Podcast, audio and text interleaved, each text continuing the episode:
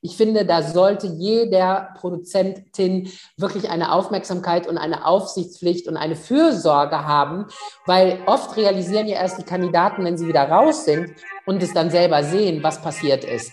Also von daher, nein, man muss nicht alles zeigen. Nein, man sollte nicht alles zeigen. Und vor allen Dingen, wir machen kein Format, wo wir die Leute unter Alkohol setzen. Das ist Christiane Ruff. Sie ist Geschäftsführerin von ITV Studios Germany. Das bedeutet, sie ist die wahre Königin des Dschungels. Ich bin ein Star, Love Island, gefragt, gejagt. Das sind alles Erfolgsformate aus ihrem Haus.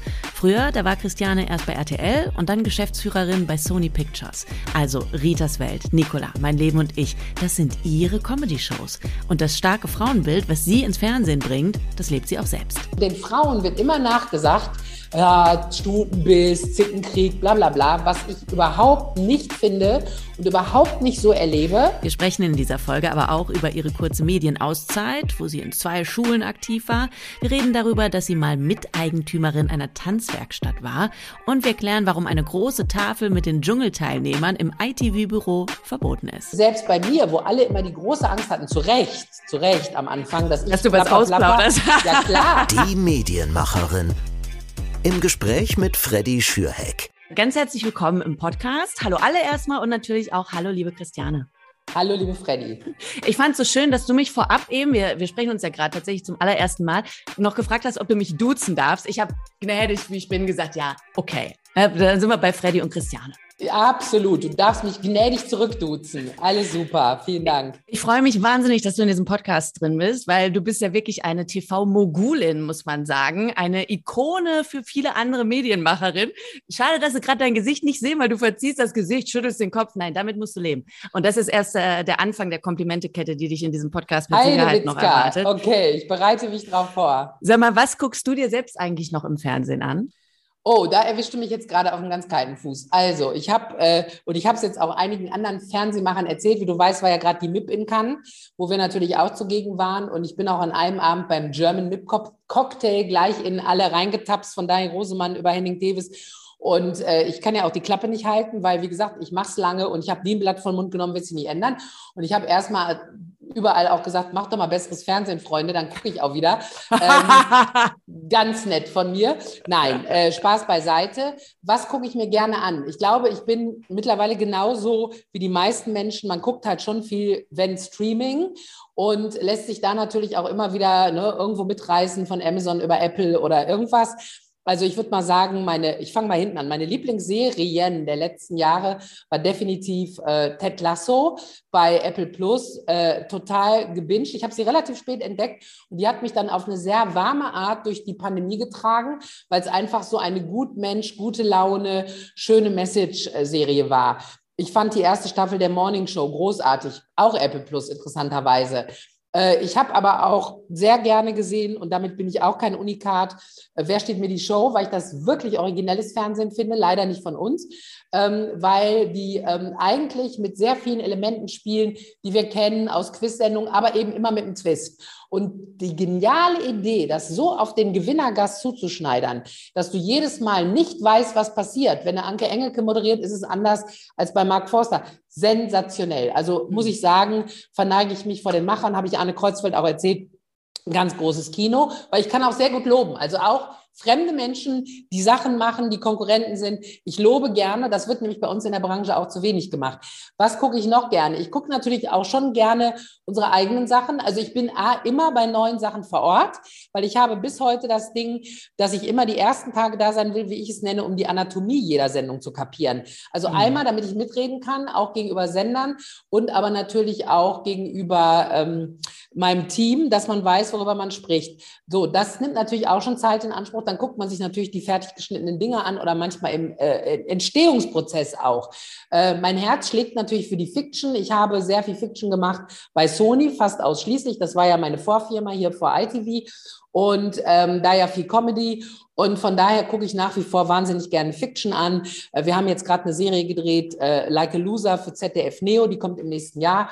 Da habe ich natürlich auch mal mit im Schnitt gesessen, mir unfertige Folgen angeguckt.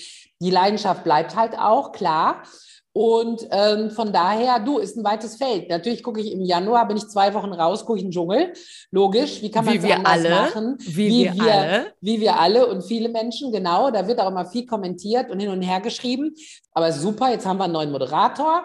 Den habe ich kennengelernt Montagabend, war ich mit Jan Köppen essen. Top-Typ, also wirklich wird uns viel Vergnügen machen. Guter, guter Junge. Klingt immer so wie die Mutti. Haben ja auch ein bisschen Mutti-artig ihm gegenüber verhalten. Und, Aber hast ähm, du den denn wenigstens auch geduzt, ist ja die Frage. Ihr direkt, war auch Pet. Gut, direkt. Okay, okay. Ja, ja. Also das ist ja das Ding bei den Medien, das weißt du ja auch, dass man sich ja eigentlich überwiegend duzt. Und äh, selbst mit, ich sag mal, hochrangigen Sendermenschen, da ist man eins, zwei, drei beim Du. Das hat sich sehr durchgesetzt, was ja anglophil immer der Fall war, mittlerweile ja auch hier. Manchmal würde man sich vielleicht auch wünschen, ach, das gute, schöne alte Sie, ne? Weil ist ja auch manchmal ganz gut, um eine gewisse Distanz auch zu haben. Aber ja, sei es drum. Also es ist, wie es ist und können wir auch alle mitleben. Sag mal, was war denn die letzte Sendung, wo du ausgemacht hast? Du sagst ja, du bist gnadenlos ehrlich. Was hast du im Fernsehen gesehen, wo du gesagt hast, komm, reicht? Vielleicht auch sogar, vielleicht sogar was bei euch aus dem Haus. Die letzte Sendung, wo ich ausgemacht habe, äh, tja, ich glaube, das waren in letzter Zeit einige. Ähm, also, ich habe ausgemacht. Ich überlege gerade, irgendeine Show, wo ich wirklich angefangen habe und gesagt habe, kann ich nicht gucken. Ähm, was war denn letztens? Es waren nicht die Wasserspiele bei RTL, aber es war irgendeine der RTL Samstagsabend-Shows da kam ich irgendwie auch nicht mit parat. Also da war ich auch nach fünf, sechs, sieben Minuten raus. Ach so, ja, natürlich. Die allerletzte war wirklich Skate Fever von RTL 2. Ja, das habe ich auch nicht lange ah, durchgehalten. Also und ich hatte mich so drauf gefreut, ich weil ich mochte so viele von denen, die da mitmachen. Ich ne? auch. Und dachte, und, das ja. kann nur toll werden. Und dann kam das irgendwie zehn Minuten. Dann habe ich, ja. ich war gar nicht begeistert. Dann habe ich noch zehn Minuten ausgehalten ja. und dann habe ich ausgemacht. Das also ich gestehe, ich habe 45 Minuten geguckt und äh, äh, jetzt mag ich alle RTL 2 Leute rasend gern. Wir arbeiten seit vielen Jahren mit denen. Jetzt war genau, was du sagst, im Cast einige unserer alten Love Islander und ja. auch neueren Love Islander. Der Tobi war dabei, der lustige Adriano war dabei. Und äh, das Problem ist, und ich habe auch mit Thomas Fischer, dem RTL 2-Chef in Cannes, drüber geredet, wir haben mal selber die Erfahrung gemacht mit einem Format, das hieß Stepping Out aus England. Und da hatten wir, weil wir ja Let's Dance nicht mehr gemacht haben, ähm, hatten wir dann gedacht, wir machen eine andere Tanzshow. Und das Gleiche wie jetzt bei Skate Fever, wenn du zwei Leute hast, die beide nichts können. Also sprich, du hast zwei komplette Neulinge. Das war bei Stepping Out immer die Ehepaare, die nicht tanzen konnten. Und hier waren es die Rollschuhfahrer, die keine Ehepaare waren, die aber auch nicht fahren konnten dann ist das für den Zuschauer peinigend, weil du hast immer gedacht, Alter, so schlecht kriege ich es auch noch hin auf dem Rollstuhl. Aber ich sag mal, der Spaßeffekt ist dann relativ schnell weg. Ja, und das, das hat mir echt leid getan, weil das war für die auch eine große Show und auch ja. mit den besten Intentionen. Aber ich schwenke kurz zu einem eigenen Format aus unserem Hause, äh, Love is King, was wir ja gerade bei ProSieben gemacht haben. Und da hatten wir selber vom Machen her einen super Spaß. Der Sender war super positiv.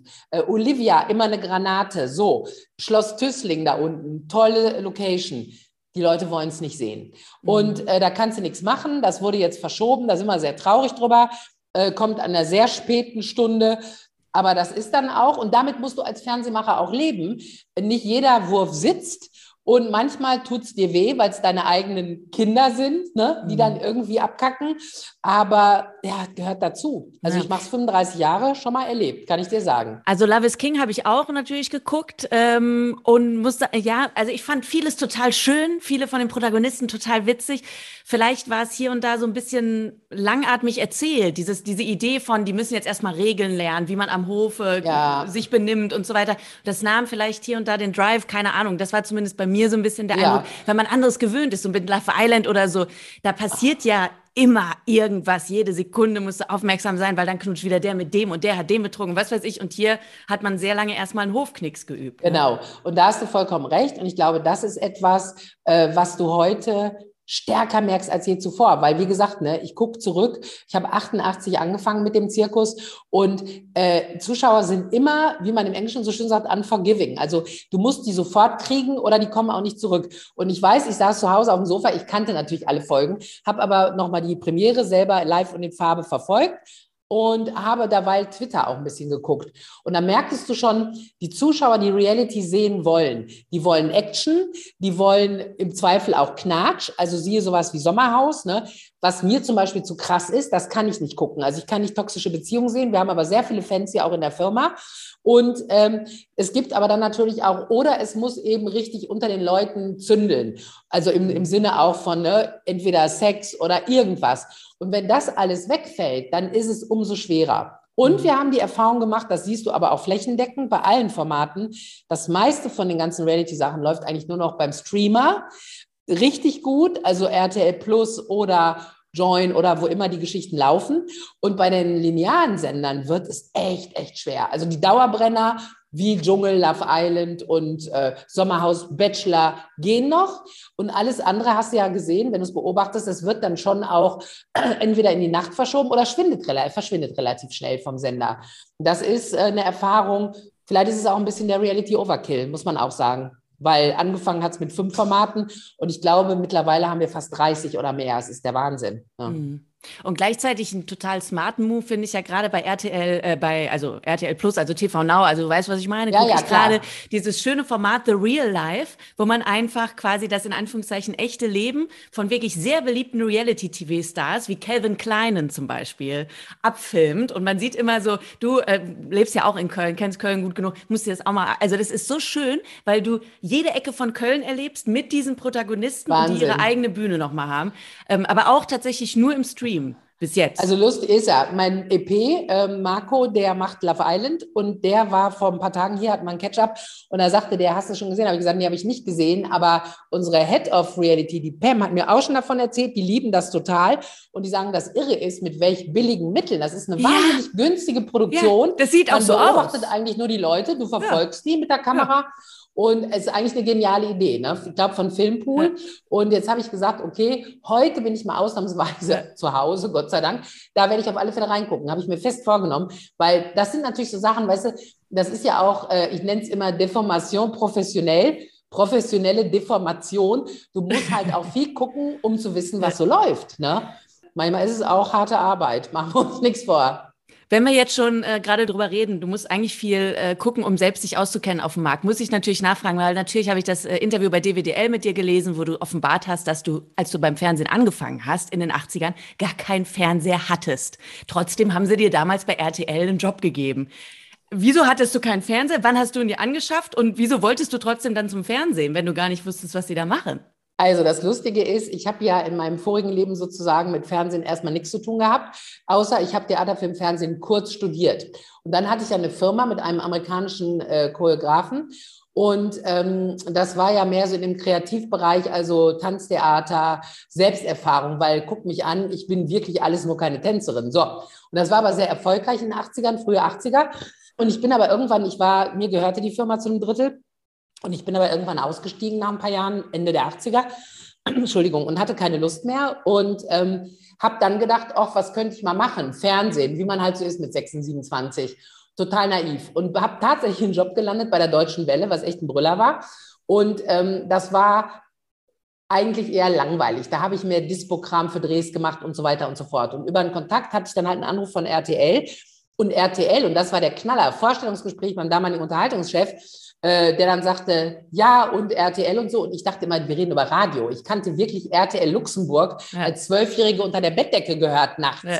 Und ich immer, ja, äh, Fernsehen, keine Ahnung. Und dann sagte er, doch, wir fangen jetzt in Köln an, Anfang Januar, machen wir.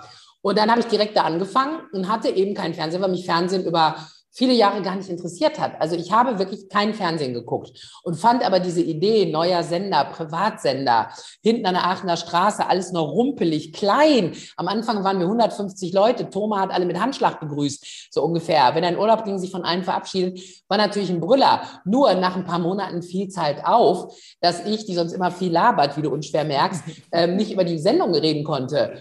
Und dann hat der Thomas das natürlich realisiert und sagte dann mit seiner unnachbaren, äh, unnachahmlichen Wiener Art, geh Frau Ruf, machen Sie das, kaufen Sie sich bitteschön einen Fernseher. da habe ich natürlich einen Fernseher gekauft. klar. Und ab da hat sich alles ja. verändert. Wie war das denn damals bei RTL eben zu arbeiten, ganz am Start? Äh, Helmut Thoma hat selbst mal gesagt, am Anfang, ganz am Anfang waren wir nur 40 Leute und nur drei davon konnten Fernsehen, alle anderen kamen vom Radio. So irgendwann warst du auch noch mit an Bord. Ja. Was war da für eine Stimmung? War das so ein bisschen das, was man sich heute von einem guten Startup irgendwie ja, erwünscht? Genau so eine so. kreative, angstlose Zone? Ja, es war mega. Es waren, also ich sage immer, ich habe die besten Jahre eigentlich auf allen Seiten erlebt. Ähm, äh, RTL war die ersten Jahre sensationell, weil es war wirklich kleiner Laden, also 105 Leute unvorstellbar. Man konnte alles machen. Äh, es war, wurde nie getadelt, wenn man am Anfang, wenn was schiefgegangen ist, waren immer Versuche.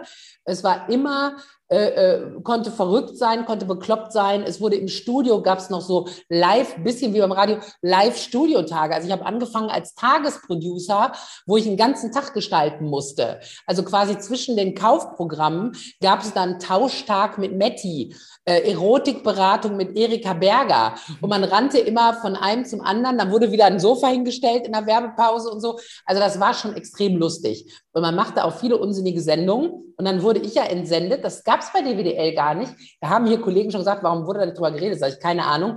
Ich habe ja dann äh, Tutti Frutti produziert in Italien, weil ich Italienisch konnte. Und dann hat mich der Thomas nach Mailand geschickt. Und dann durfte ich da im Studio rumhüpfen und die Nackten dirigieren. Also die Halbnackten. Und das waren natürlich auch alles so Sachen, wo man heute denkt, Halleluja, bekloppte Zeit, Comedy gemacht, alles ausprobiert. War schon echt spaßig. Und natürlich, je größer ein Laden ist, umso schwieriger wird es. Dann kommt die Erwartungshaltung, dann kommt der Druck, die Quoten, bla bla bla. Aber ich würde sagen, also diese acht Jahre oder ein bisschen mehr als acht Jahre, die ich da war, waren echt schon ein Knaller. Also man hatte überwiegend echt viel Spaß. Was macht man denn eigentlich so ganz genau als Produzentin beim Fernsehen? Was sind da deine täglichen Aufgaben? Jetzt gerade klingt so, als müsstest du eigentlich wirklich alles machen. Aber nee. ich nehme an, es gab noch andere im Team. Also sagen wir mal so, es hat sich natürlich jetzt verändert zu dem, was ich jetzt tue. Aber wenn du anfängst, also es gibt ja immer diese, was wirst du auch kennen beim Radio, es gibt ja immer diese Entwicklungsstufen, der Redakteur, der recherchiert, der trägt Sachen zusammen, der macht Vorschläge, was auch immer. So. Dann je nachdem, ich sage jetzt mal im Ranking, je weiter du dich entwickelst, dann bist du ja irgendwann Producer oder was wir nennen Executive Producer gibt's ja immer noch, habe ich ja ganz viele hier in der Firma. Und die sind dann wirklich diejenigen, die das Zepter für eine Sendung in der Hand haben. Das heißt natürlich nicht, dass sie alles machen, aber die stellen ein Team zusammen. Die müssen mit der Produktionsabteilung gucken, dass die Budgets eingehalten werden. Die sind die Ansprechpartner Nummer eins für die Moderatoren und so weiter und so fort. Und die haben natürlich unter sich immer ein Team von Producern. Der eine ist dann der Showproducer, der guckt dann, wie eine Sendung zusammengefahren wird. Oder die haben die Redakteure, die halt die Kandidaten machen, das Casting beaufsichtigen. So, also das ist eine sehr weitführende Geschichte und äh, ist aber im Grunde genommen gleich wie bei uns, auch auf Senderseite. Dann gibt es natürlich noch die Abteilungsleiter im Sender. Wir haben irgendwann Heads gemacht, weil ich so viele äh, Leute habe, die direkt an mich berichtet haben. Das wurde dann ein bisschen ausufernd letztes Jahr. Und jetzt habe ich wirklich eine ganz tolle Truppe, die alle schon da waren. Und viele Frauen, was ich sehr schön finde im Leitungsteam. Also Head of Reality, Head of Fiction, Head of äh, äh Show, Head of Fiction sind alles Frauen. Es gibt zwei Development Heads, das sind Männer, die haben eine reine Frauenabteilung, was auch lustig ist. Also ich finde schon, ich mag das auch Frauen fördern, finde ich ein super, super wichtiges Thema. Viel mehr Frauennetzwerke hätte ich gerne immer noch. Bin auch immer am Überlegen, dass wir jetzt in Köln eigentlich nochmal angreifen sollten, weil es gibt so viele Medienfrauen in Köln. Da könnte man auch schöne Sachen machen. Ich bin tatsächlich im äh, Mitte November, gebe ich einen Workshop bei dem Medienfrauentreffen der ARD, genau zu dem Thema Networking und wie wir Geil. Frauen uns gegenseitig supporten können und wie wir vor allen Dingen irgendwie jetzt auch in der Pflicht sind, die nachkommende Generation ja. auch noch mit zu pushen so und ja. nach vorne vorne zu bringen. Was sind denn bei dir so die, die Dinge, wie du tatsächlich persönlich versuchst, auch diese Sachen ähm, bei dir umzusetzen? Also bist du manchmal so ein bisschen Mentorin für ähm, weibliche Kolleginnen? Gibt es da nochmal extra Tipps oder gibt es also, da irgendwelche mm, Sachen, wo du sagst, da versuche ich schon bei mir selbst quasi anzufangen? Also ich finde, absolut musst du auch. Ich finde, wie ich gerade schon gesagt habe, bei mir sind sehr viele Mitarbeiterinnen. Das heißt also, die ganze oder viele der Leitenden sind halt auch Frauen. Ähm, die haben natürlich oft unter sich auch wieder Frauenteams, wobei wir schließen die Männer nicht aus. Ne? Also das wollen wir jetzt hier mal auch festhalten. Ähm, ich mache zum Beispiel immer gerne Seminare nach wie vor äh, für Nachwuchs, also auch an der, ob IFS oder ne, egal wo. Habe auch divers unterrichtet bei verschiedenen Hochschulen generell im In- und Ausland. Äh, und ich mache immer jeden Monat ein Podcast. Ähm, das, wir haben angefangen in der Pandemie, sehr lustig. Erst mit dem Logbuch, dann mit dem Podcast. Dann haben wir irgendwann gesagt, wir im Fernsehen machen wir einen Podcast, aber nur für intern. ja. Und da fand ich ganz nett und habe mich total gefreut, dass äh, junge Mitarbeiterinnen zu mir kamen danach. Und also jetzt machen wir das ja jeden Monat, schon seit, wie gesagt, über zwei Jahren. Und die sagten zu mir, sie fänden das schön. Und das sage ich jetzt nicht, um mich selbst zu loben, aber mich hat das so einerseits berührt und andererseits aber auch motiviert, noch mehr zu machen, dass sie mich als Vorbild sehen, einer Frau, die es geschafft hat und die trotzdem lässig ist und nicht verbissen ist und irgendwie äh, so. Und da habe ich zu denen gesagt, toll. Und meine Absicht ist eigentlich, und ich überlege schon sozusagen, meinen nächsten Schritt, weil irgendwann werde ich ja wahrscheinlich keinen Fernsehen mehr machen. Und ich glaube, eine Idee von mir ist wirklich zu sagen, ich möchte gerne gezielte Frauen-Coachings machen, um den Frauen die Angst zu nehmen vor der gläsernen Decke. Weil was ich mhm. immer wieder erlebe, du hast tolle, ausgebildete Frauen, du hast intelligente Frauen, du hast kluge Frauen. Und trotzdem empfinden viele wie eine gläserne Decke über sich, durch die sie nicht durchstoßen können und oft auch wollen oder sich nicht trauen, weil sie denken, das schaffe ich sowieso nicht, die Männerwelt. Und was du sagst zum Thema Netzwerk, finde ich ganz wichtig, weil bei Männern stelle ich fest, die haben eine natürlichere Art, sich zu verbünden. Und das ist ganz komisch. Und den Frauen wird immer nachgesagt, ja, Stutenbiss, Zickenkrieg, bla bla bla, was ich überhaupt nicht finde und überhaupt nicht so erlebe. Und ich habe zum Beispiel auch bei RTL irgendwann ein reines Frauenteam gehabt. Das war für mich neu. Vorher war ich immer so eine Jungsfrau und auch auf den Männerteams und so. Und ich fand das ganz super, wie das damals funktioniert hat. Und es ist immer das, was du selber vorlebst. Und ich bin null, nie eine stutenbissige Truller gewesen eigne ich mich nicht. So. Und wenn du das ausstrahlst und den Leuten auch sagst, wir können angstfrei agieren, hier ist ein geschützter Raum, auch bei der Arbeit. Ähm, ich würde euch genauso fordern, aber auch fördern. Also ich mache da keinen Unterschied, was für ein Geschlecht vor mir sitzt, sondern die Leute, Voraussetzung ist, die sollen gut sein, die sollen smart sein und die sollen sich einbringen und Spaß haben. Und wenn du das vorlebst, funktioniert das auch. Also ich erlebe unsere Unternehmenskultur in dem Bereich hier als sehr, sehr ausgewogen, muss man schon sagen.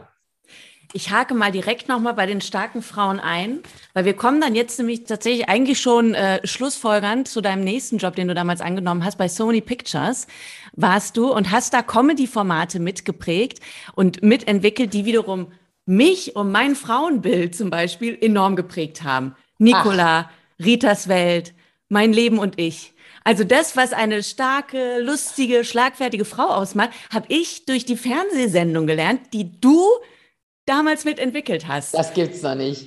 Hast du eigentlich, wenn du so darüber nachdenkst, was du mit solchen Sendungen tatsächlich, die ja erstmal so als Comedy angelegt mhm. sind, die aber natürlich viel tiefer gehen als das, ähm, dass du da so viel bewirken kannst, ähm, eben bei, bei anderen Generationen auch. Macht das was mit dir? Denkt man da manchmal drüber nach? Oder war das eben so, ja, war mein Job, ist gut gelaufen, Punkt? Nee, nee, nee, gar nicht. Also man muss dazu sagen, äh, wir waren ein sehr enger Trupp bei Sony eigentlich ein Dreier. Dazu gehörte der Imre von der Heid, der äh, Christian Seni Munder und ich. Und wir waren immer so diejenigen, die versucht haben, etwas in diesen Sitcoms schon abzubilden oder in diesen Comedy-Serien. Und äh, haben das auch teilweise bis zum Wahnsinn getrieben und unheimlich ernst genommen. Wir haben immer, wir haben irgendwann selber analysiert, ich greife mal voraus, dass wir gesagt haben, lustig, alle unsere Charaktere, dazu gehörte noch ein Atze, dazu gehörte später der Lehrer Henrik Dorin, dazu gehörte auch Kemper, äh, die Kemper-Hauptdarsteller, eigentlich waren das immer Terroristen gegen sich selber. Also das waren immer Leute, die eigentlich völlig bekloppt agiert haben, ohne Rücksicht auf Verluste. Also Klassiker, Rita sitzt an der Kasse und sagt den schönen Satz, hier ist nicht der Kunde König, die Kaiserin sitzt an der Kasse. Also eigentlich eine, die sich nichts nehmen lässt. Nicola, scheißegal, der Chefarzt, wo normalerweise die Krankenschwester buckeln würde. Wir haben Zuspruch gekriegt aus Krankenhäusern damals, weil die gesagt haben, das darf nicht wahr sein. Endlich mal eine, die die Klappe aufmacht und sich gegen den Gott in Weiß stellt. So, äh, mein Leben und ich, der freche Teenager, der sich die Butter nicht vom Brot nehmen lässt. Also es waren immer Figuren, die uns interessiert haben, aber es gab auch immer noch einen Second Layer, zum Beispiel als wir Nikola entwickelt haben, überleg mal, das ist 26 Jahre her. Das war eine Zeit, da waren unheimlich viele Ehen, also ne, man wusste, Ehen gehen kaputt, alleinerziehende Mütter wurden immer mehr. Die Frauen hatten ja auch Probleme. Die hatten ja das Problem, wenn der Mann nicht gezahlt hat oder pipapo, dann müssen die wieder zurück in ihren alten Beruf. Die müssen aber trotzdem klarkommen mit den Kindern. Äh, wie gefährlich das auch sein kann für so eine freche Frau, sich trotzdem auch gegen so einen Arzt durchzusetzen, immer zu riskieren, ich könnte rausfliegen. Also es waren natürlich immer auch so Sachen, natürlich haben wir gehofft, dass es den Leuten nicht nur einen Spaß bringt, sondern auch, was du jetzt sagst, vielleicht auch ein Empowerment, möchte ich es heute nennen. Bei Rita genau das Gleiche. Eine meiner besten Freundinnen, hallo Gerti, wenn du mich hörst, äh, sitzt immer noch bei Aldi an der Kasse. Und wir haben damals die Autoren und sie zusammengebracht. Da war das Thema Rezession in Deutschland schon ein Punkt zu Ende der 90er. Und da war doppelt verdienende Familie, musste sein, nicht weil die Bock drauf hatten, weil wenn du eine mhm. vierköpfige Familie bist, wie heute und damals auch extrem, du hast nicht genug Kohle, also müssen alle arbeiten. Also hat die sich damals den Job gesucht, weil das, was der Mann reingebracht hat, hat nicht gereicht. So, war auch eigentlich wieder ein gesellschaftliches Thema mit eingewoben. Und so haben wir immer probiert, selbst bei oberflächlich betrachtet lustigen Serien, aber immer einen Gesellschaftsaspekt mit reinzuwursteln. Und natürlich diese starken Charaktere, wie gesagt, die nicht nur Terror gegen die Welt machen, also Terror jetzt im positiven Sinne natürlich und sich nichts bieten lassen, sondern oft auch mit sich selber natürlich hadern. So, und äh, für diese Sendung unter anderem hast du ja nicht nur sehr viel Zuspruch bekommen, sondern auch einen Grimme-Preis 2003. Und ich habe mich mal an ähm, ich habe mich mal an Marl quasi gewendet und habe mal hm. nachgefragt, ob noch irgendwo im Archiv die Laudatio oder die, die Jurybegründung zu finden ist. Und ein sehr netter Herr aus dem Archiv hat mir das zukommen lassen, was damals die Begründung war, warum du den Grimme-Preis bekommen hast. Und ich möchte mal kurz daraus zitieren. Du wirst es wahrscheinlich irgendwo zu Hause haben. Nee, aber finde ich toll. Kannst du mir mal schicken? Hab ich nicht. Guck mal, ich lache mich kaputt. Schicke ich dir mal. Da ist die Jurybegründung und da heißt es unter anderem, Ruff schafft es, wie kaum ein anderer Produzent, Leidenschaft und Professionalität miteinander zu verbinden. Quote und Qualität, Herz und Verstand. Ermöglicht wird es ihr durch das Geschäftsmodell der amerikanischen Mutterfirma Sony Pictures, das keine kurzfristigen Gewinne erwartet und nicht auf schnellen, sondern dauerhaften Erfolg angelegt ja. ist. Die Philosophie überdurchschnittliche Investitionen in die Qualität der Sendungen zahlen sich langfristig aus. So, also das war damals 2003. Die Zeiten haben sich geändert. Ja? Ja, kann ich dir sagen. Äh, also A, schöne Laudatio. Ich war nie jemand. Ich habe damals, sage ich dir ganz offen, der Preis insofern irritiert, weil es war ja genannt der Preis fürs Lebenswerk, ne? Oder für die Comedy-Geschichten und so. Und das ist natürlich schön. Das war sehr früh, also 1943 dachte man, hoppala, ich weiß noch, in der Dankesrede habe ich gesagt, fühlt sich an, als ob ich jetzt aufhören muss, ne? So, Lebenswerkpreise früh verliehen. Nein, aber es ist immer eine großartige und vor allen Dingen drei Ausrufezeichen, zehnmal unterstrichen Teamleistung. Nix macht man alleine und das sowieso gar nicht. Das Glück war, was wir damals hatten, ähm, wir, also wir sind die alten Kollegen, wir sind immer noch ein ganz enger Kreis, obwohl wir nicht mehr zusammenarbeiten, Imre Seni und ich. Wir reden aber unheimlich oft und wir sagen, Mensch, Damals hatten wir das Glück, bei einer Firma zu sein, Sony, die gesagt hat, irgendwann wird es ein Modell in Deutschland geben, dass mehr Sender da sind, Sachen wiederholt werden und so weiter und so fort. Wir konnten uns das nie vorstellen. Und die haben uns Writing Rooms ermöglicht in einer Zeit. Wir haben damit angefangen, 96, als ich zu Sony ging, hatten wir Writing Rooms. Dann kam ja irgendwann die große Welle in den 2010er Jahren jede Firma hat einen Writing Room. Wir haben uns darüber totgelacht, weil wir dachten, naja, wir hatten es schon vor 15 Jahren. Das ist ja keine Neuerfindung. Damals wurde das aber von Sony gezahlt. Wir hatten ungefähr 20 feste Autoren auf deutscher Seite und wahrscheinlich noch mal so viele auf amerikanischer Seite. Das war ja immer eine Collab, auch mit amerikanischen, echt alten, tollen Veteranen. Und das hat super funktioniert und wir haben ein Deficit Financing gemacht, was so viel heißt, wie wir haben nie den vollen Preis bekommen für die Sendung, der Sender hat uns eine Summe X gegeben, den Rest hat Sony beigeschossen, mhm. aber wir hatten einen Rechterückbehalt. Und das hatte sich irgendwann erübrigt. In dem Zeitpunkt, wo ich bei Sony weg bin, das war 2009, hat man irgendwann angefangen, senderseits das zurückzuschrauben. Also, heutzutage arbeiten die meisten ja als Producer for Hire, wie wir das nennen. Das heißt, du machst eine Produktion, dafür bekommst du ein Salär, eine, eine, ein Budget und dann musst du gucken, ob du damit ein äh, Plus machst oder nicht. Ich finde, die Erfahrung der Neuzeit ist leider sehr oft, dass die Budgets nicht hoch genug sind und du draufzahlst. Das ist uns hier auch vor zwei Jahren passiert, wo ich sage, die Erfahrung darf man auch nicht allzu oft machen. Kleine Firmen können da definitiv auch mit in die Pleite reiten. Wenn du immer den Anspruch hast, den ich immer versuche zu halten, qualitativ gute Ware abzuliefern. Das finde ich wirklich, wirklich schwer. Und das andere ist, wenn du die Rechte nicht hast, dann musst du ja quasi einen Gewinn machen. Das heißt, die meisten müssen ja versuchen, sofort was für sich auch zu realisieren. Und sei es HU und Gewinn, was 13,5 Prozent werden, was aber oft gar nicht mehr funktioniert, weil du eben wieder reinbutterst.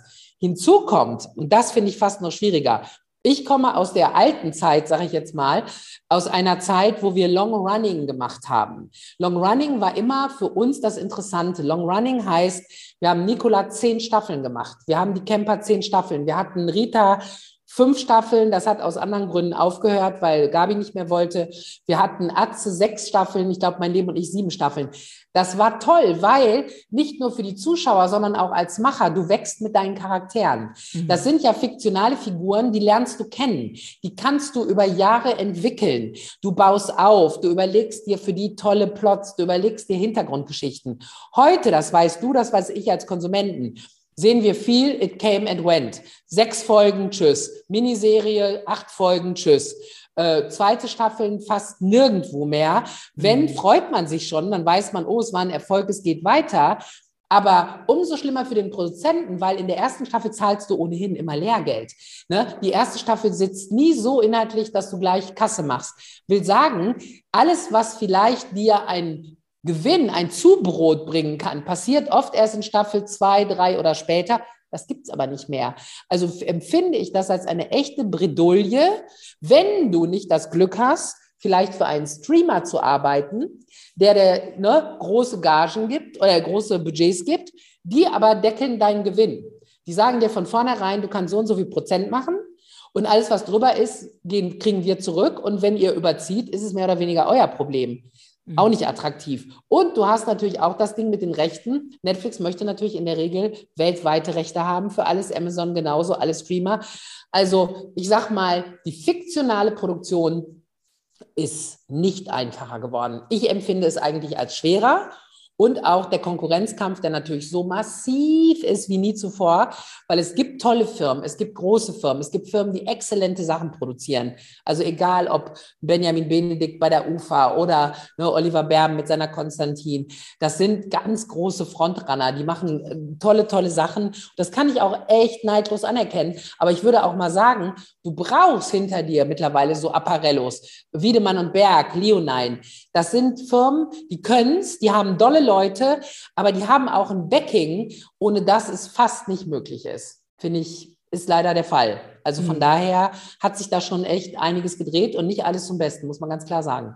Du selbst bist ja jetzt eben wieder mittendrin in dem ganzen Business, das sich so schnell dreht. 2009 bist du aber, du hast gerade schon mal 2009 angesprochen, ja tatsächlich raus mal äh, kurzzeitig und hast vielleicht sogar damals selbst gedacht, dass du jetzt nicht in diesem Moment hier mit mir im Podcast sitzen würdest, sondern eben dann nichts mehr mit Medien am Hut hast. Was waren die Beweggründe und wie schnell hast du dann die Entscheidung doch wieder revidiert? Also, das war echt eine, insofern eine schräge Geschichte. Wir hatten damals den Lehrer, diese Serie, wo, die ich gerade schon mal angesprochen habe, mit Henrik Durin gemacht. Das war damals aber noch als halbe Stunde. Und das war ein Love-Fest, möchte ich mal sagen. Also wir haben das total geliebt. Ich fand die Figur toll. Äh, wir hatten so einen Spaß, so eine Freude. Und Fun bei RTL wurde das ein bisschen damals sträflich behandelt. Ähm, das war der Pilot, dann hat der Pilot lange rumgelegen, dann wurde eine erste Staffel bestellt, die hat lange rumgelegen. Und ich weiß, dass ich damals bei dem Abschied, beim Abschiedsfest von der ersten Lehrerstaffel, das ist eine wahre Geschichte, habe ich am Stuhl gestanden, habe eine Rede gehalten und habe gesagt, Leute, und wenn das nicht funkt und läuft und wir hier knallermäßig eine neue Serie hinlegen, steige ich aus. So.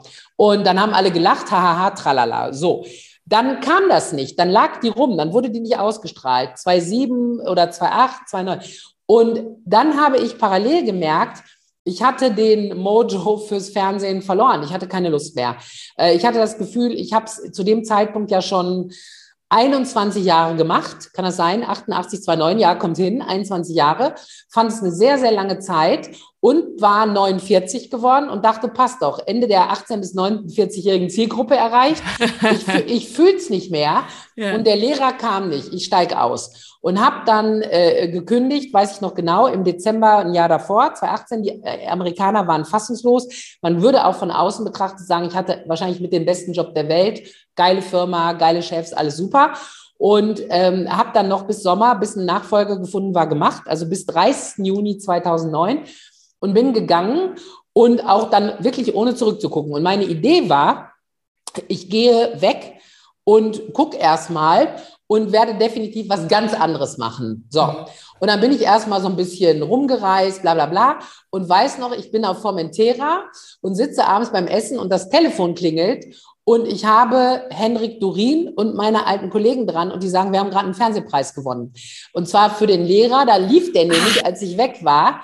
Und äh, wir haben dir auf der Bühne gedankt. Und ich war natürlich total gerührt und fand das ja. ganz toll und dachte, okay, der späte Triumph. Ja. So, dann weiß man ja, dann hat es wieder vier Jahre gedauert, bis die Serie als Stundenserie weiterging. Egal, hat dann ja Sony viele schöne Jahre auch noch beschert.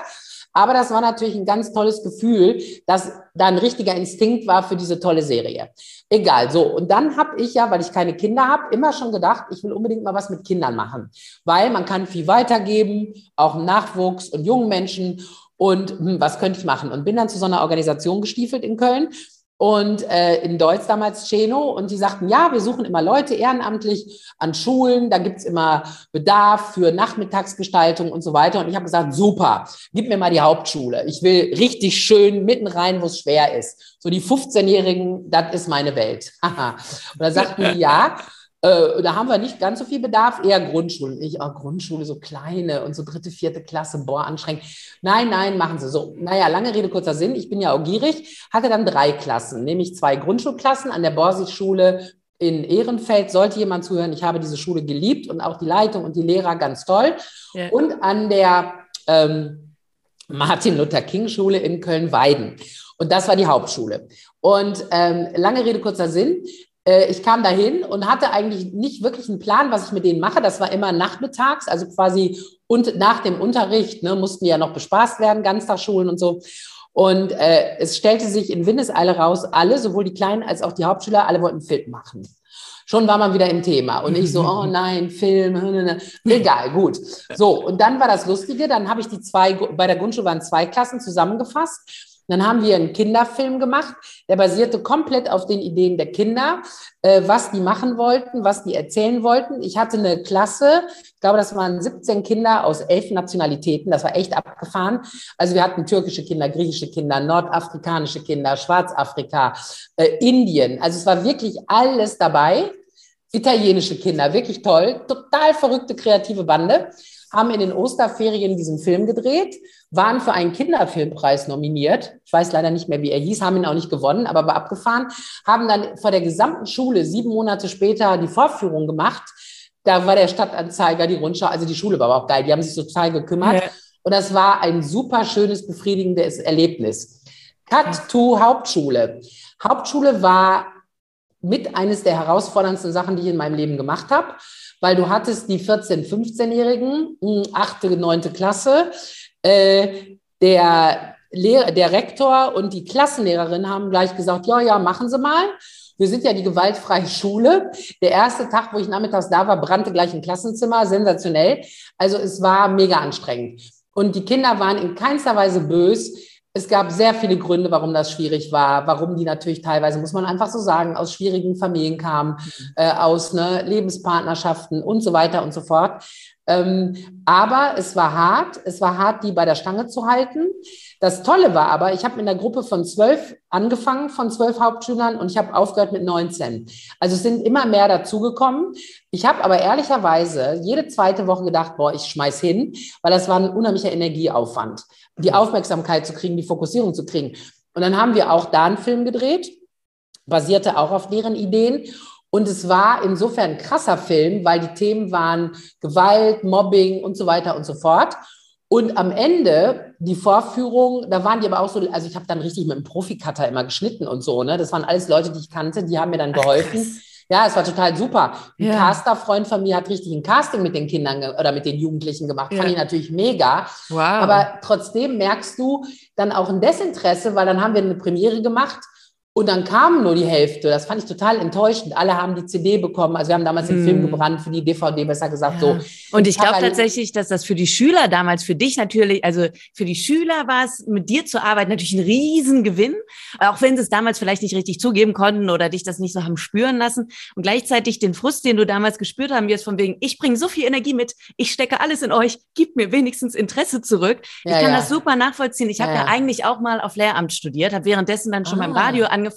Und tatsächlich war ich dann am Ende äh, des Studiums, also Studium lief gut, das äh, Schulpraxissemester, was ich gemacht hatte, lief gut. Aber irgendwie war ich dann so, nee, ich glaube, ich gehe lieber in die Medien. Mich hat das während des Schulpraktikums so genervt und so traurig gemacht, dass ich so Mm. viel da reingesteckt habe in Mm. jede Stunde. Ich wär, war wirklich Entertainerin. Ich war eine Mischung aus dem Biolehrer und Thomas Gottschalk. Weiß ich, ich habe alles gegeben. Und zurück kommt ein müder Blick und wenn überhaupt ein gelangweiltes Guten Ja, Morgen, ja. Frau Schick. Ja, und dann dachte ich so, nee, habe ich jetzt keine Lust drauf. Ich will nicht euch alles geben, es kommt nichts zurück, da könnt ihr gar nichts dafür, aber ich bin jetzt raus. Wann war bei dir der Punkt, wo du gesagt hast, das war jetzt nett, aber jetzt raus hier? Nee, der, der, der Punkt war, der hatte sich natürlich ergeben, weil ich äh, ein, ein Drehbuch von Tommy Jaud hatte, Mhm. äh, von dem, äh, kennst ja wahrscheinlich, ne, Bestseller-Autor und äh, wirklich guter alter Freund. Und wir hatten damals Resturlaub optioniert und mit der Fernsehfirma sollten wir aber kein Kino machen, es war aber ein Kinofilm. Und dann hat sich das eben schon während dieser Schulsache, die so sieben Monate, ungefähr sieben, acht Monate war, dass ich das gemacht habe, hatte sich ja schon ergeben, dass ich das mit Sony Kino machen werde. Oder Deutsche Columbia hießen sie ja, oder heißen sie ja. Und äh, so in Berlin. Und dann war das quasi das Ende dieser Kindersachen. Der Schnitt lappte dann schon rein in die Vorbereitung für den Dreh. So, und dann war ich ja zumindest schon mal wieder mit einem Fuß in der Kinowelt. Und Mhm. das bei mir ergeben sich immer Sachen. Also das Verrückte ist, das war so ein bisschen, also, oder bis heute meine Lebenserfahrung, man musste sich eigentlich nie wahnsinnig jetzt quälen und kümmern, sondern die Sachen fluppten so vor sich hin. Und dann habe ich das halt gemacht. Und daraus ergab sich dann nach dem Dreh, nach dem Release und allem, kam dann halt Konstantin Kino und dann habe ich für die frei gearbeitet, zwei Jahre, sodass ich eigentlich die Medien nie verlassen habe. Und das Verrückte war, dass ich zwischendurch, das war auch absurd, eigentlich sehr ganz enttäuscht mit mir selber war in der Phase, weil ich immer dachte, ja, wie jetzt? Meine Idee war doch aufzuhören beim Fernsehen. Und ich war ja 100% überzeugt, mir fällt was ganz Tolles ein. Und ich gehe irgendwie, äh, äh, komme dann über Nacht, weißt du, wie so eine Revelation. Oh, super, ich mache jetzt eben keine Ahnung. So. Und dann bin ich nach Düsseldorf gegangen, auch geil, weil ich bei, ähm, wie heißt dieses Magazin, äh, Brand, Brand 1, ne? Und die hatten einen Bericht über Karriereänderungen oder Wechsel. Und da war eine Firma, die heißen die Entwicklungshelfer, die gibt's auch immer noch, die sitzen in Düsseldorf. Und das klang total interessant. Die hatten da einen Artikel, wie sie zum Beispiel den Banker zum Winzer gemacht haben oder die IT-Frau zu Schlamigtot, Geschenkeverpackungen, keine Ahnung. Und dann bin ich da hingefahren und habe gesagt, ich möchte da mal so einen Beratungstag machen. Und dann haben die gesagt, ja, wir sprechen erst eine Stunde kostenfrei, bra, bra, bra. So, und dann sagten die nach dieser Stunde, ganz ehrlich, Sie sind jemand, Sie werden automatisch das nächste finden und, und machen. Also was sollen wir jetzt mit Ihnen so einen Tag machen? Das war, der Tag war teuer, ähm, weil Sie haben eigentlich immer irgendwie scheinbar einen Kompass. Also die haben mir das richtig ausgeredet. Da weiß ich noch, dass ich im Auto zurück aus Düsseldorf nach Köln fuhr und total sauer war und dachte, boah, warum haben die mich jetzt nicht genommen? Das ist ja total unverschämt. Und im Nachhinein hatten die natürlich total recht, Ja. weil dann kam das Kinoding, dann kam das, dann kam das und dann kam irgendwann wieder, dann habe ich angefangen, äh, weil Kino fand ich dann nicht befriedigend auf längere Sicht, dauert zu lang, ich bin ungeduldig, Mhm. ich will immer schnell. Und dann wartest du auf Schauspieler, auf Regisseure, auf Geld, auf Finanzierung, bla. Und dann habe ich irgendwann gemerkt, nee, noch zwei Jahre weiter, das war nichts. Dann hatte ich 2013 mit vielen Autoren, weil ich die natürlich alle kannte, und immer mit dem Geld von anderen Leuten. Lustigerweise auch schon ITV zwei Entwicklungen gemacht und noch mit einer anderen Firma und habe gemerkt, ich habe wieder Blut geleckt. Und so kam das. Und der Jan Kromschröder, mein Vorgänger hier bei ITV, wir kannten uns eh. Und der hat dann irgendwann zu mir gesagt, sag mal, ich suche Nachfolgerin, soll ich dich mal auf eine Liste schreiben? Da habe ich gesagt, ja, kannst du machen, aber so immer noch so in der Haltung, ne? Weil ganz ehrlich, ich meine, ich werde jetzt 54 nächstes Jahr. Och, wollen die als Nachfolger von dir eine Frau in dem Alter? Na, ich bin gespannt. to make a long story short, wollten sie. Und jetzt bin ich halt schon acht Jahre hier, ne? Ja, und bist ja eben Geschäftsführerin für ITV Germany. Ihr macht äh, unglaublich fette Produktion. Wir haben schon das Dschungelcamp angesprochen, Love Island, gefragt, gejagt, äh, perfekte Dinner, alles gehört irgendwie zu euch. Ähm, jetzt geht ja bald das Dschungelcamp wieder los. Bist du mit dabei oder guckst du diesmal von der Couch? Nein, äh, ich kann dir genau sagen, also in den acht Jahren, wo ich jetzt da bin, war ich exakt zweimal da. Und zwar wirklich beim für mich ersten Mal, 2015 Januar weil ich dachte, das ist die größte Produktion unseres Hauses. Das ist die, ich will nicht sagen, die, doch, man, naja, die wichtigste ist gemein allen anderen gegenüber, aber eine sehr wichtige Produktion, sagen wir das. Und ich wollte unbedingt sehen, wie das ist. Und das hat mich, mich haut nicht viel um, aber das hat mich echt umgehauen, weil es ist natürlich, also nicht nur der Setup, der ja spektakulär ist, sondern wirklich diese 400 Menschen, Australier, aus Deutschland, Engländer, das ist schon echt ein Hammer. Äh, und fand ich echt, boah, Alter. Und dann bin ich damals zwischen Tag- und Nachtschicht, weil es ist ja ein 24-Stunden-Betrieb, noch gewechselt, was ein bisschen crazy war, weil ich habe dann äh, ohne Drogen äh, 36 Stunden abgekaspert. Nein, muss man ja dazu sagen, wo ich dann auch dachte, ey, dafür bin ich eigentlich auch zu alt. Ne? Also bop, bop, bop, äh, Tag durchgemacht, dann, oh nee, ich kann nicht pennen, Nacht durchgemacht. Wahnsinn. Hat sich aber gelohnt. Und dann mh, hm, war fünf Jahre später äh, sagte dann irgendwann auch mal so RTL und die Moderatoren, ach Mensch, willst du nicht nochmal vorbeikommen? Und dann habe ich gesagt, naja gut, ja, war jetzt ja auch lange nicht, ich fahre nochmal hin. Und beim zweiten Mal war natürlich alles wahnsinnig vertraut. Äh, nur ich bin eine Arbeitsbiene und da ist dieses große Team und meine Leute und die Senderleute, die sind ja da auch hands-on und das ist eine Family-Produktion, die wissen alle, was sie tun. Und ich komme dann vor wie die Grüßtante, weißt du, die ja. Frühstücksdirektorin. Ja. Fahr da hin, sitzt dann aber da auch den ganzen Tag, weil ich finde, wenn, bist ja auch da, das Team zu supporten. Die haben sich auch alle gefreut, aber ich habe ja keine Aufgabe. Ja. Also springe ich dann umher, sag mal bei allen guten Tag, guck mal hier in Schnitt, guck mal hier, guck mal da, quatsch mal mit den Moderatoren. Aber das machst du dann und du hast aber zwei Tage Hinreise, zwei Tage Rückreise.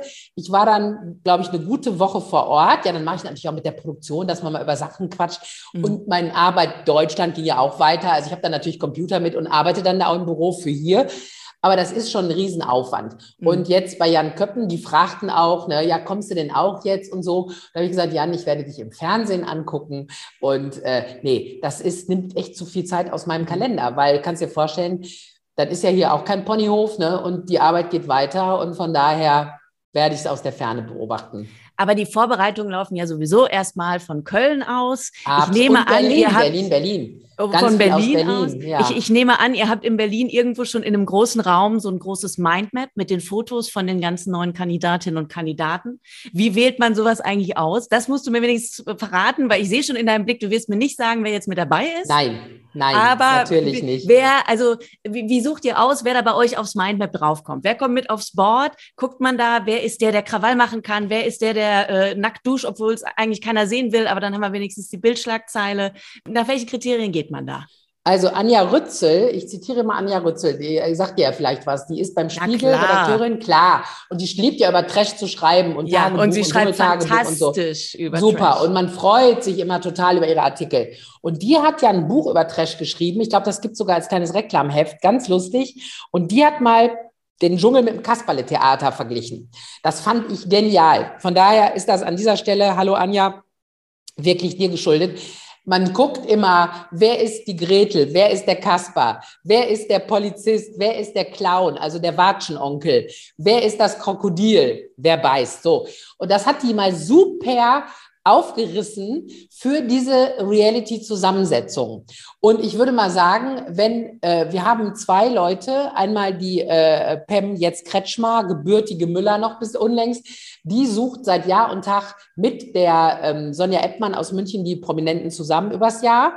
Und es gibt sehr, sehr, sehr viele Abstimmungsrunden mit dem Sender, logischerweise.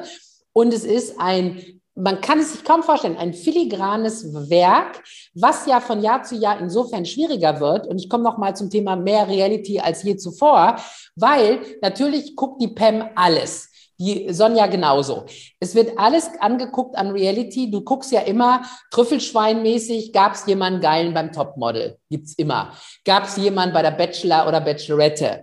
Gab es jemanden beim Sommer? Also ne Sommerhaus. Denk ja, dir was aus. Klar. Und gleichzeitig ist ja die Kunst, du musst immer beifüttern, Überraschungsnasen, die keiner erwartet. wie ein Politiker, den wir ja mal hatten, oder vielleicht mal ein Sportler oder so, weil nur die Reality, und das ist ein bisschen, finde ich, mittlerweile auch ein Problem geworden, das ist ja ein sich selbst versorgender Fütterapparat. Das heißt, die meisten Reality-Leute, ne, ich habe gerade ja schon zitiert, auch von Love Island, die sind dann unter Umständen mit ihrer Partnerin, hatten wir ja auch, beim Sommerhaus. Als nächstes ist einer bei BB, als drittes tanzt er plötzlich auf Rollschuhen rum die laufen eigentlich durchs Jahr durch. Warst du einmal in einer Reality-Show, hast du eigentlich mittlerweile ausgesorgt, weil wenn du nicht ganz doof bist oder komplett uninteressant, kannst du überall dein Geschäft machen, abgesehen natürlich von Instagram und Deals und so weiter, mhm. wo du ja wirklich reich werden kannst. Ähm, und das ist so beim Dschungel mittlerweile auch. Man muss noch mehr graben, man muss noch mehr gucken, Trennschärfe. Und dieses, ich nenne es, oder wir nennen es Tableau, oder ich nenne es gern Tableau, was du die Map nennst. Ähm, das wird natürlich auch übers Jahr, weil nach dem Dschungel ist vor dem Dschungel. Es geht sofort wieder los, ne, mit Suche. Ja. Kurze Pause, maximal drei, vier Wochen. Und dann Krass. verändert sich dieses Tableau natürlich übers Jahr immer wieder, weil du, es passieren ja auch immer wieder Sachen. Ne? Meine, einer fällt vielleicht in Ungnade oder plötzlich ist einer, den wir total im Blick hatten, auf einmal bei zwei anderen Formaten. Dann denkst du schon, äh, vielleicht doch nicht mehr auserzählt, auserzählt, ein beliebtes Wort in der Reality. Wenn da nichts mehr preiszugeben ist am Lagerfeuer, auch nicht gut. Und so weiter und so fort. Also von daher ein weites Feld. Aber die Map wirst du nirgendwo hängen sehen, weder in Köln noch in Berlin die ist äh, mehr oder weniger immer im Safe, weil natürlich viel zu viel spekuliert wird. Ja. Und selbst bei mir, wo alle immer die große Angst hatten, zu Recht, zu Recht am Anfang, dass, dass ich du was ausplauderst. Ja, klar. Und das ist mir natürlich, Gott sei Dank war es ein internes Teammeeting im ersten Jahr gleich passiert. Und super, dass der ÖÖ dabei ist. Und alle so, ach du oh, Schande, der kann gar nichts erzählen. Und jetzt habe ich, ich nenne es den eingebauten Men in Black-Effekt dass du mir wie einen Stift vor die Nase gehalten hast. Die Pam erzählt mir bei jedem Catch-up und der und der und die und die und die sind dabei. Du, und ich merke mir maximal zwei Namen und habe es wirklich vergessen am nächsten Tag. Und das ist genial. Okay. Dann freue ich mich wieder, wenn es mir einen Monat später wieder erzählt. Also du willst damit sagen, dass Calvin Kleinen in den Dschungel einzieht, hast du eigentlich schon wieder vergessen. Äh, A, würde ich es nicht kommentieren und oh. B, würde ich es nicht kommentieren. Oh.